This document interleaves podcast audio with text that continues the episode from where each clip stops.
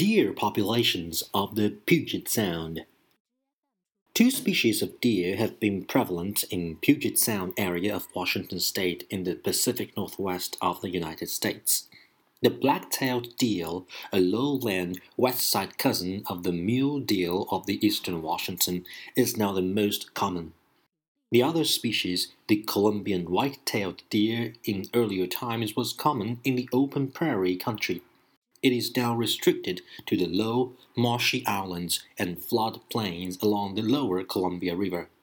Nearly any kind of plant of the forest understory can be part of a deer's diet.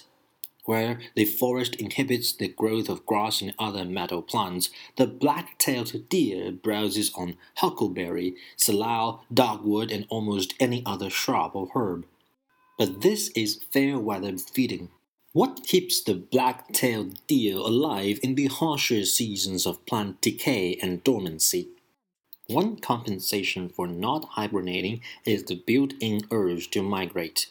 Deer may move from high elevation browse areas in summer down to lowland areas in the late fall.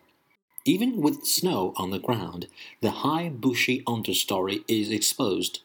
Also, snow and wind bring down leafy branches of cedar, hemlock, and red alder, and other arboreal fodder.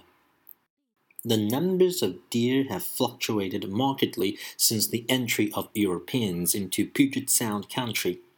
The early explorers and settlers told of abundant deer in the early 1800s, and yet almost in the same breath bemoaned the lack of these succulent game animals. Famous explorers of the North American frontier, Lewis and Clark, arrived at the mouth of the Columbia River on November 14, 1805, in early starved circumstances. They had experienced great difficulty finding game west of the Rockies, and not until the 2nd of December did they kill their first elk. To keep 40 people alive that winter, they consumed approximately 150 elk and 20 deer. And when game moved out of the lowlands in the early spring, the expedition decided to return east rather than face possible starvation. Later on in the early years of the 19th century, when Fort Vancouver became the headquarters of the Hudson's Bay Company, deer population continued to fluctuate. David Douglas, Scottish botanical explorer of the 1830s, found a disturbing change in the animal life around the fort during the period between his first visit in 1825 and his final contact with the fort in 1832.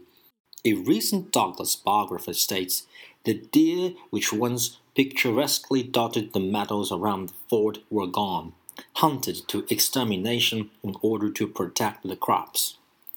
Reductions in numbers of game should have boded ill for their survival in later times.